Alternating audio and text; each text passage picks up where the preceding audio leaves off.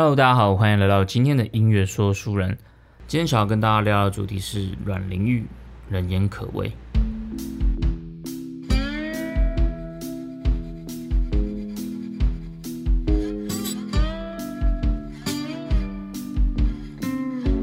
上礼拜 EP 四的时候，跟大家分享了台北路名的故事。那后来有些朋友跟我说，诶，感觉这一集的内容好像比较单薄一点，然后结尾的时候怎么好像有点突然，这样是不是时间到了就赶快关掉？这样当然并不是什么所谓时间到了就赶快关掉，但确实是有录的比较匆匆忙忙啦。因为那天录的时候就是蛮晚的嘛，那录完 Parkes 的时候就大概已经两三点了。那因为还要剪接上架，所以。当下就觉得有点累，就想说那就早点弄完，早点休息。那另一方面，我也怕把我老婆跟女儿吵起来，所以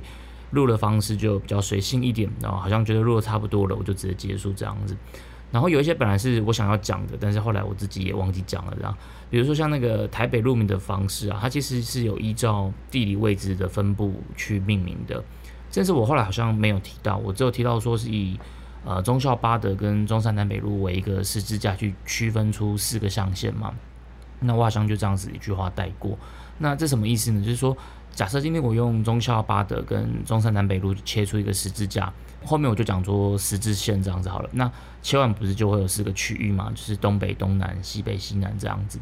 那以西北这个区域来讲的话，就是呃中山北路往西边，然后忠孝西路往北边的这一块。那如果你是对台北市的地图比较熟的人，应该就会发现这个区块差不多就是大同区。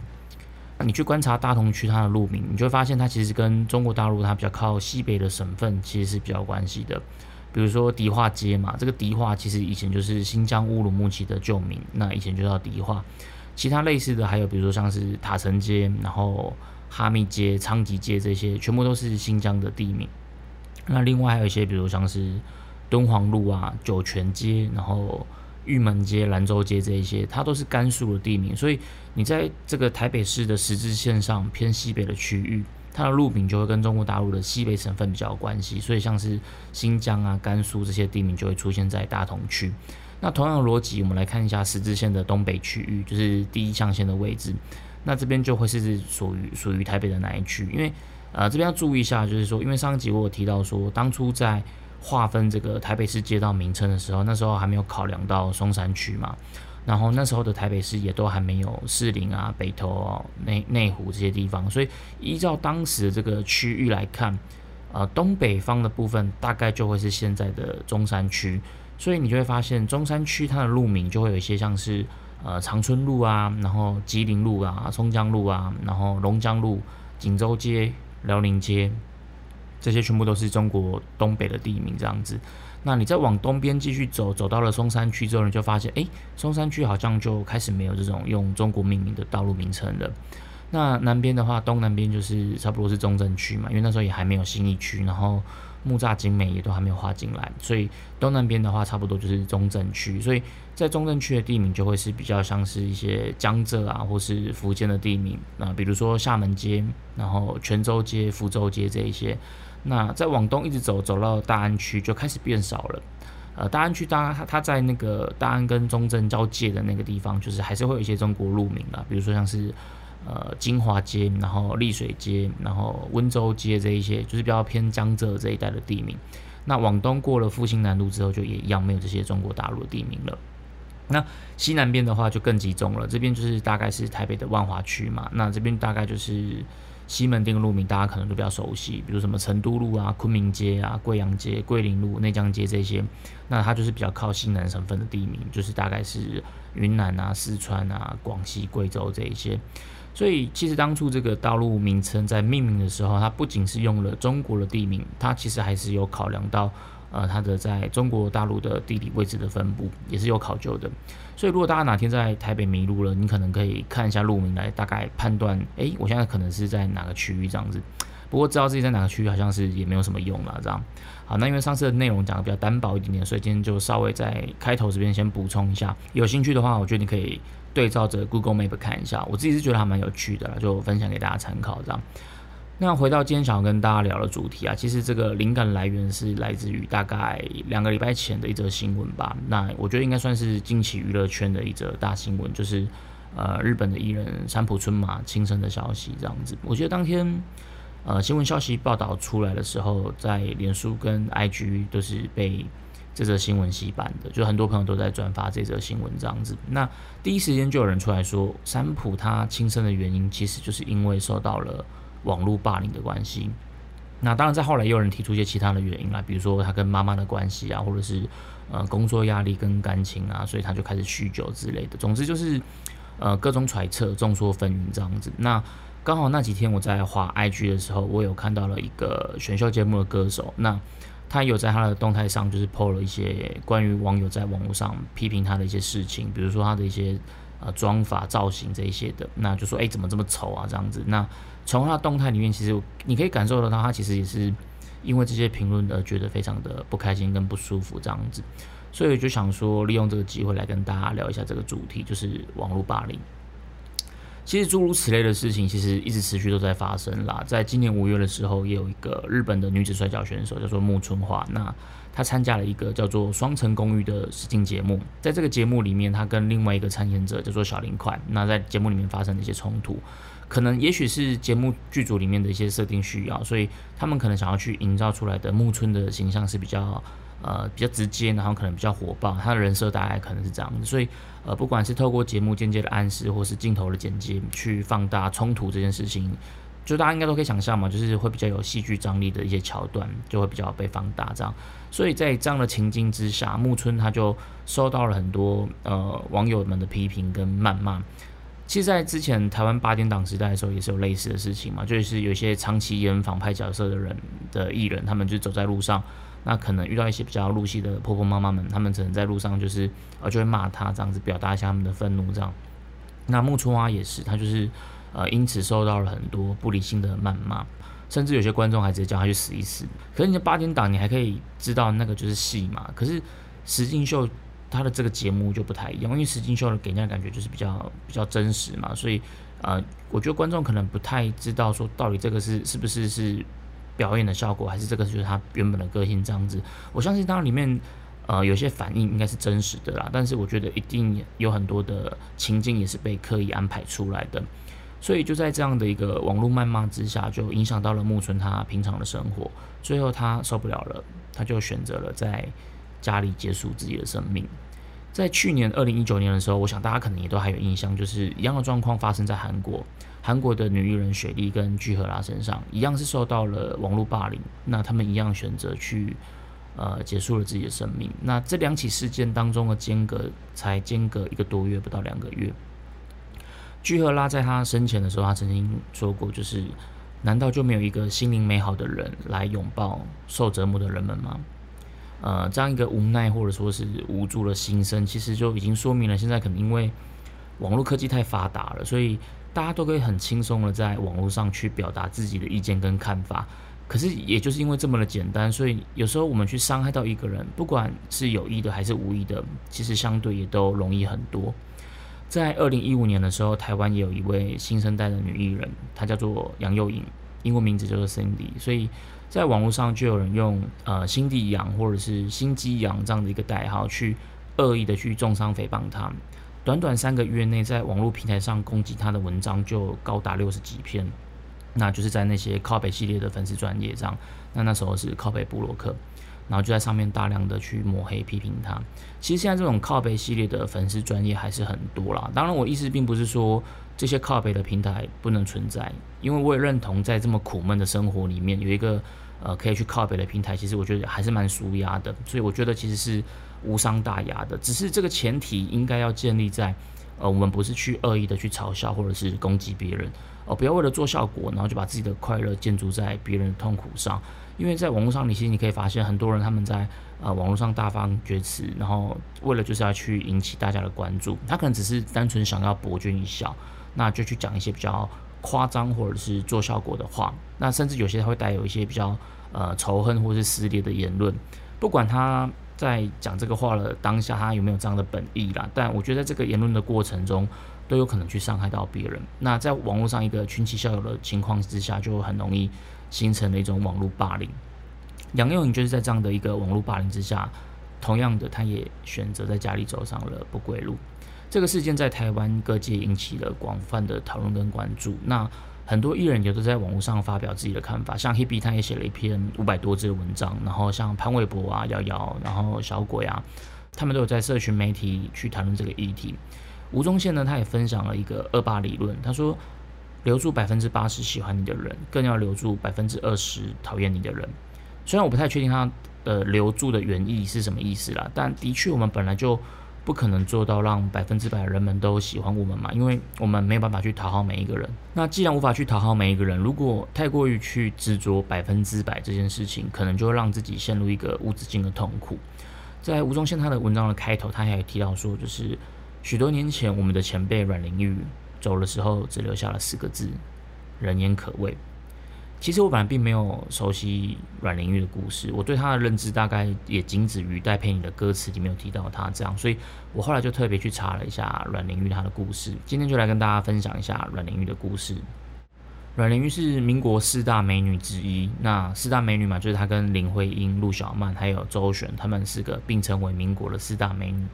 阮玲玉她原本是出生在上海的一个普通的工人家庭里面，她的爸爸阮用龙原本是广东的香山县人，啊，跟我们的国父算是同乡。那当初他为了生计就离开了广东，来到上海谋生，所以阮玲玉她后来是在上海出生的。在阮玲玉六岁的那一年，她的爸爸因为长期的营养不良跟劳累过度，最后就是一病不起，也是离开人世了。那就只留下了阮玲玉跟妈妈两个人相依为命。为了生存，阮妈妈她就带着阮玲玉来到了一户大户人家里面去帮忙做帮佣，所以阮玲玉就这样跟着妈妈走进了张家的大宅院。在妈妈的刻意栽培之下，以及在张家老爷的帮助之下，九岁那一年，阮玲玉她就开始读上海的崇德女校。因为张家的老爷是这所学校的校董，所以在妈妈的苦苦哀求之下，阮玲玉她可以用半价的方式在这所学校里面就是念书这样。那虽然上学其实并没有马上。改变了阮玲玉她家里的贫穷，可是却开拓了阮玲玉的视野。她开始接触到了戏曲，然后小说，而且她很喜欢艺文活动，所以她有时候也会跟同同学一起去看电影。那这时候的阮玲玉，她就开始憧憬着电影艺术的这种荧幕生活。在这个时候，原本是黄毛丫头阮玲玉，她就渐渐的出落成为一位知性的文艺女青年。所以这时候，张家的四少爷张达明，他就开始对阮玲玉动心了。所以他就对阮玲玉展开了猛烈的追求，他就去呃妈妈那边打听看呃阮玲玉喜欢什么，他就去投其所好，然后刻意的会在阮玲玉常出现的地方就是等待，然后去制造一个浪漫的邂逅这样子。所以呃不论古今，其实把妹的伎俩好像都都没有什么太大的改变这样。而且他知道阮玲玉她从小就是跟妈妈相依为命嘛，所以他时不时的就去跟阮妈妈嘘寒问暖，然后就这样他就渐渐的慢慢的就打动了阮玲玉的芳心。那当然，这件事情对张家来说一定是不可能同意的嘛。张家的少爷怎么可以跟呃佣人的女儿在一起呢？所以，呃，张太太她就开始软硬兼施的想要去拆散他们两个。那阮妈妈也因为这件事情就被张家辞退，被迫离开了张家。而阮玲玉她也不得不终止了她在崇德女校的学业。可是那时候的张达明他情窦初开，他是真心真意的想要跟阮玲玉在一起。于是张达明就很叛逆，他就带着阮玲玉跟妈妈一起到外面去同居。那一开始他们就像搬家家酒一样嘛，就是每天过着幸福快乐的生活。可是好景不长，就是原本单纯的这个同居生活，很快就无法满足这个从小就是公子哥儿的张达明，所以他开始染上了赌博的恶习，然后流连声色场所，然后彻夜不归这样子。他无视阮玉的苦苦哀求，一转眼他就把他的生活费全部都拿去赌博，然后输个精光。但是此时此刻，阮玲玉少女情怀嘛，所以他相信张达明他。总有一天还是会倦鸟归巢的，然后让他成为一个明媒正娶的张夫人。的确，被他等到了这一天。张达明他主动提出了结婚的要求，可这场婚礼却是一场前所未闻的灵堂婚礼。因为张家的老爷在这时候呃中风，然后不治身亡了。那依照张家他们的规矩，没有结婚的子女是不能分到遗产的，就可能会分到比较少这样子。所以张达明他就拉着阮玲玉在灵堂里守孝，然后最后就在张家老爷这个缀满白花的灵堂里面。而，举行了结婚仪式，只是他这一切的出发点，其实还是只是为了能够去分得张家的遗产。那十六岁的阮玲玉在张家的大少爷张惠聪的介绍之下，他报考了上海的明星电影公司，也拍了他的第一部电影《挂名的夫妻》。这部电影开启了阮玲玉他的电影艺术生涯。一开始阮玲玉她的电影生涯其实并没有那么的顺利，她接了很多低成本的电影嘛，所以她甚至还被批评说是花瓶。那一直到了一九二九年的电影《故都春梦》，这部电影才让阮玲玉一炮而红。然后之后接连的几部作品都是票房的保证，阮玲玉她就成为了上海滩家喻户晓的电影明星。只要是她的电影一上映，便场场爆满，座无虚席。当阮玲玉从北平拍完电影《故都春梦》回到上海的时候，这时候张达敏已经把这个遗产给输个精光了，连同阮玲玉她之前拍电影所存下来的钱也全部被他挥霍一空。张达敏还要求阮玲玉必须帮他偿还赌债。当阮玲玉拒绝他的时候，张达敏就直接赏他巴掌。可是阮玲玉还是无法离开张达敏，因为张达敏不断的去威胁他，如果他不帮他还钱的话，他就要把阮玲玉十六岁就跟他祖仆私通的这个事情公诸于世。他说：“要不要我将那些详细的经过讲给那些黄色小报听听呢？我相信这段情史一定可以卖个不错的价钱吧。”就这样，阮玲玉他就成为了张大明的摇钱树。他也曾经试图想要去摆脱张大明，可是却怎么样也摆脱不了。一九三二年，当阮玲玉他在电影成就上迅速发展的时候，这时候上海爆发了一二八事变，就是日本他把侵略中国的战火延烧到了上海滩。那上海的富商们，他们为了自己的身家安全，他们就纷纷的躲避逃到香港。阮玲玉在这个时候也跟着电影公司，然后带着自己的养女跟张达明一起来到了香港。就在这个时候，阮玲玉的生命里出现了另外一个男人，唐基山。唐基山是当时东南亚的大富商，也是阮玲玉他所在电影公司里面的一个大股东。这个唐基山他对阮玲玉他一见钟情，而且他出手阔绰。当他知道阮玲玉喜欢跳舞，他就常常带阮玲去高级的舞厅跳舞。当阮玲玉她回到上海拍片的时候，她也就频频的出现在片场。而且每一次出现，唐基山他都没有忘记要帮阮玲玉带上一束鲜花跟一张问候的小卡片。一开始，阮玲玉她并没有接受唐季山的追求，因为她知道唐季山他其实也是个花花公子，花名在外。他除了在广东有一个原配妻子以外，私底下也是跟其他的女明星有一些往来。这样，可是唐季山他实在太知道要怎么样去哄女生的，在他一个无微不至的关怀之下，阮玲玉也开始动心了。唐季山后来也在上海买了一栋三层楼的小洋房，要送给阮玲玉。那这个时候，张达明在干嘛？那时候上海暂时平定的时候，阮玲玉准备要回上海了。可是张达明他不想回去，因为他觉得香香港比较好玩，所以他就这样跟阮玲玉分开了。一直到后来，张达明他又在澳门的赌场输到两手空空的时候，没有办法，他只能再回过头去上海去找阮玲玉求救。可这时候他却发现阮玲玉已经开始跟唐吉山同居了，所以这时候他就要求阮玲玉必须补偿他分手费。而阮玲玉她为了想要摆脱张达明，她就找来了律师，然后就跟张达明去协商解除同居关系。他们还定了一个脱离同居关系约据。那其中有个条件就是阮玲玉她必须每个月给张达明一百块，那为期是两年。一开始阮玲玉她以为这样就可以从此摆脱张达明了，但是没有想到张达明他并没有就此罢休。他看着阮玲玉的身世越来越好，他开始向阮玲玉勒索要钱，而且这次他一要就是要了五千大洋。那这次唐吉山他就不答应了，因为他觉得有了这一次就还会有下一次。于是张达明便一状告上法院，他说阮玲玉拿了张家的钱去给唐吉山，而且后来还提出了一个刑事诉讼，控告阮玲玉跟唐吉山通奸。就在这个时候，各大包装杂志就开始用了同居、通奸，然后主仆恋这种比较耸动的标题去报道这段三角关系。那有些小报他就只用“美女影星阮玲玉通奸记”当做标题来大做文章。不甘示弱的唐继山，他就开始反告这个张达明，他诬陷名誉，就这样两个男人这样互相告来告去。那面对两个男人的诉讼假供以及呃报报刊媒体的不实报道，真正的受害者其实只有一个人，那就是被夹在中间的阮玲玉。而且这个时候的唐继山也开始不像以前那样的温柔多情了，他开始借机会去打骂阮玲玉，然后常常将她锁在门外，然后放她一个人在外面哭泣这样，而且。最可怜的是，这时候唐吉山他又认识了另外一个新欢，叫做梁赛珍。而这个梁赛珍，他原本还是阮玲玉的好朋友。一九三五年三月七号的晚上，电影公司举办了一个电影新女性的庆功晚会。那在这里边饰演女主角阮玲玉，她穿上了平常最喜欢的墨绿色旗袍去出席这个庆功宴。在席间阮玲玉，她比平常还要热情大方。在宴会结束前，她还一一的向大家去亲吻告别。然而，没有人想象得到，这其实是阮玲玉在跟大家做最后的道别。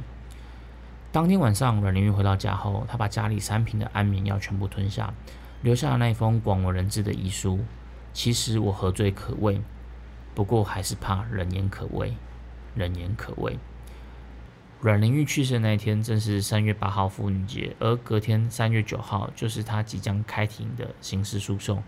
有人说遗书其实是唐继山所伪造的，真正的版本在事隔多年之后才流传开来。不过，不管这个遗书的版本真伪究竟如何，阮玲玉的死终究还是跟媒体舆论的口诛笔伐脱离不了关系。从前的包装杂志到现在的网络平台，虽然说是不同的媒介、不同的工具，一个是传统媒体，一个是数字媒体，但在这个群众霸凌的本质上，其实都是一样的。所以今天想要介绍给大家这首歌，就是在探讨霸凌伤害的这个主题。这首歌就是饶舌歌手小人的《凶手不止一个》。这首歌是收录在小人二零一三年的专辑《小人国》里面。那当年小人也在这张专辑入围了金曲奖的最佳新人奖，而《凶手不止一个》这首歌的 MV 也入围了当年的最佳音乐录音带奖。也许是小人他剧场艺术的背景使然吧。这首歌的歌词给人家读起来的感觉就像是一本剧本，很有画面感。一开始第一话写的是一个学生因为虐猫然后被霸凌，最后这个学生选择了跳楼自杀，拉开了整个故事的序幕。到了第二话，对这位跳楼少年施暴的另外一少年，他被指责说是杀人凶手，杀人凶手，所以后来他才选择割腕了自杀。第三话，一位刑警他受邀到了学校，针对校园暴力去进行演讲。走到校园里面，他看着身旁走过呃青春洋溢的学生，他突然惊觉，哎，其实自己对自己的女儿好像所知甚少，哎。然后再对应到这个 MV 里面的剧情，故事场景就这样一幕幕揭开。每一个看起来好像是独立的故事，到最后串联起来，其实都是环环相扣的。